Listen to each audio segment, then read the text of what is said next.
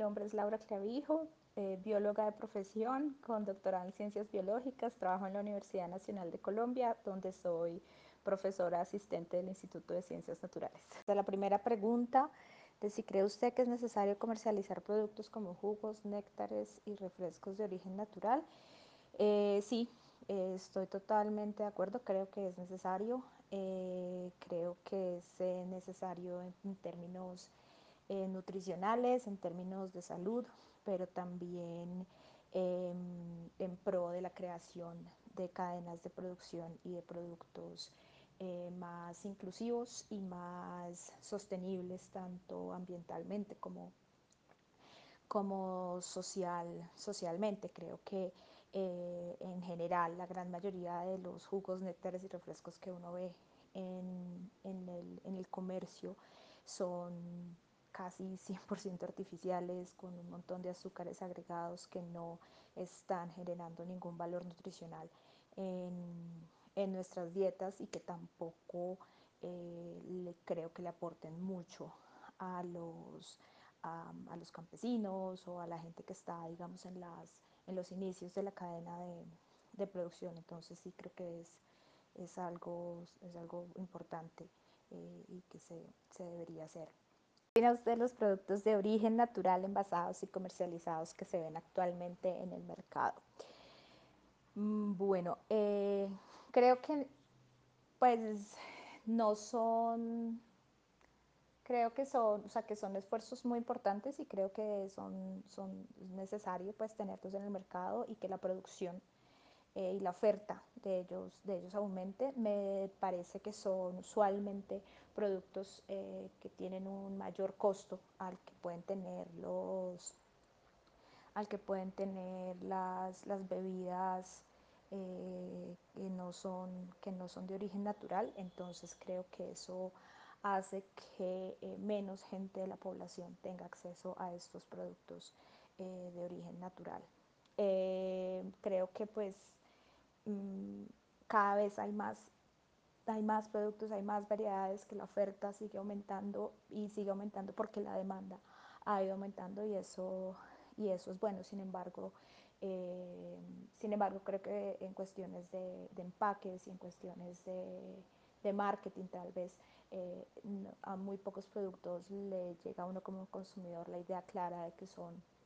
productos eh, orgánicos o productos que, se, que, que, son el resultado de unas cadenas de producción sostenibles. Entonces, eh, pues creo que hay un buen esfuerzo, pero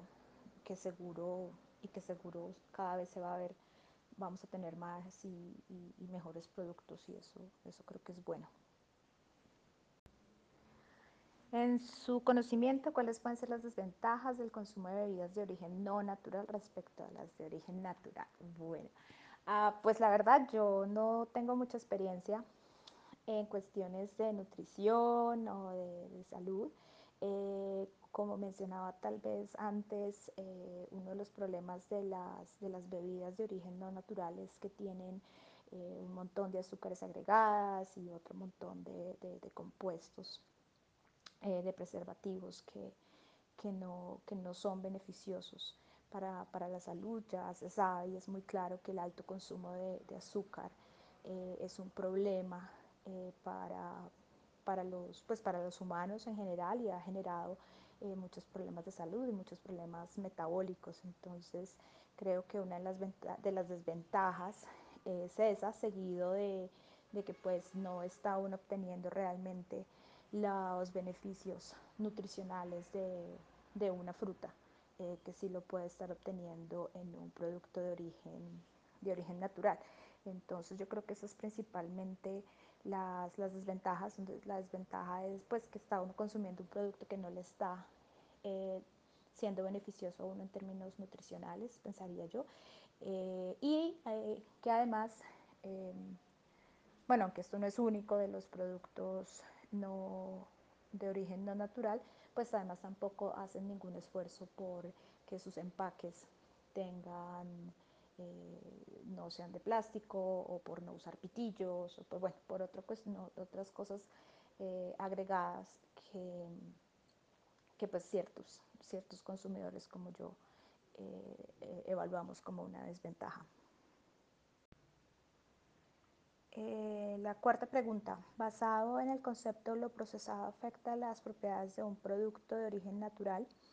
¿cuál es su opinión sobre la producción industrializada en jugos, néctares, refrescos y refrescos no artificiales? Sí, pues de acuerdo, lo procesado definitivamente afecta la propiedad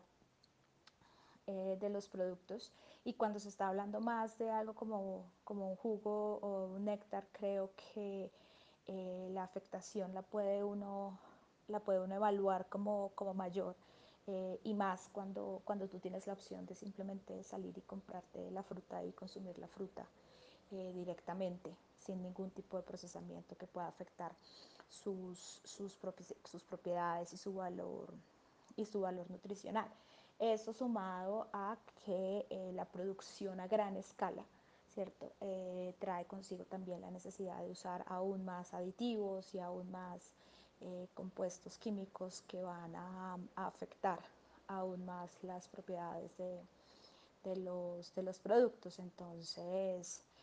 ese es uno de los grandes problemas pues, que yo creo que tienen estos, estos jugos eh, y estas cosas eh, no, no naturales y creo que que una de las tareas, ¿cierto?, de, mejorar la producción de estos jugos y néctares eh, que sean de un origen más, más natural es hacer eh, unas producciones a, menor escala, tal vez no, no, no, tan industrializado, sino, sino a unas menores escalas que requieran, que requieran menor procesamiento eh, y que requieran y que garanticen que garantice que se, se, se, mantienen algunas de las propiedades nutricionales de la fruta, aunque uno es consciente que en el momento en que ya haces un jugo ya estás perdiendo eh, ciertas propiedades, pero pues idealmente pensaría yo es tener procesos eh, de, procesa de, tener procesamientos eh, que no afecten tanto eh, las propiedades naturales de estos, de estos jugos. Qué pena ahí por el enredo. Bueno, la quinta pregunta, ¿qué tendencias conoce usted que se estén manejando para comercialización de bebidas en el mundo que aporten significativamente a la sostenibilidad de un producto? Ah, bueno, específicamente no, no sé, porque pues tampoco es que yo siga mucho el mercado. Eh, lo que sí es, y creo que es muy interesante, es ver con los años cómo eh, desde eh, digamos, de los compradores ha habido una mayor eh, demanda por productos que sean sostenibles, sostenibles tanto socialmente como, como ambientalmente. Entonces, desde el rechazo hacia el empaque plástico, hacia los pitillos, hacia la preferencia por empaques que sean reciclables o que sean compostables. Eh, creo que la, la, demanda por esos productos ha aumentado eh, en los últimos, en los últimos años y muchas, eh, muchos productos se han, se han ido a, a llenar, digamos, ese nicho eh, para ofrecerle a, a, cierta parte de la población productos que eh, se garantice que han tenido una cadena de producción sostenible, con productos orgánicos o productos eh, cosechados localmente, donde el impacto del transporte es mínimo, el impacto del procesamiento también es mínimo, los empaques son, como decía, son empaques reciclables o compostables, entonces eh, creo que esa es una tendencia pues muy importante eh, y creo que,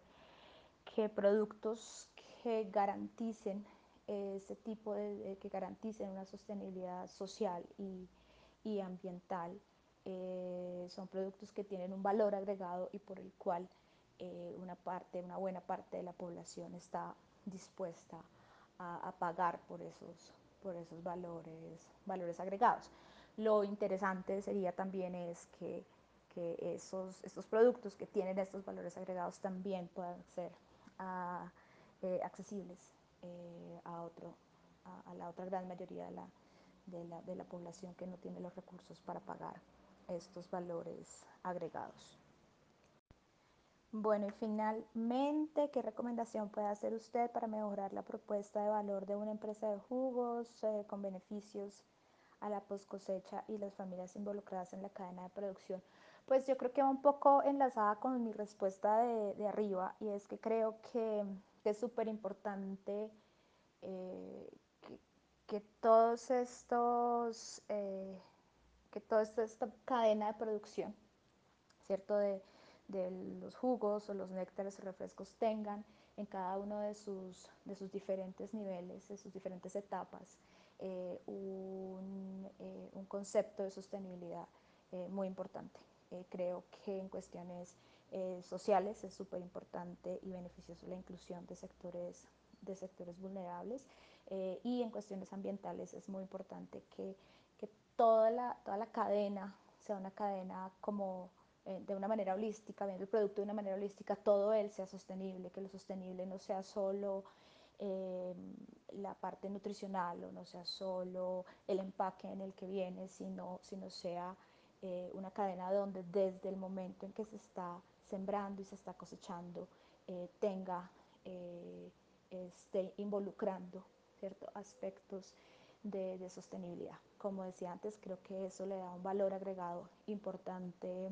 importante a los productos y de esa manera pues puede uno llamar realmente un producto 100% eh, sostenible.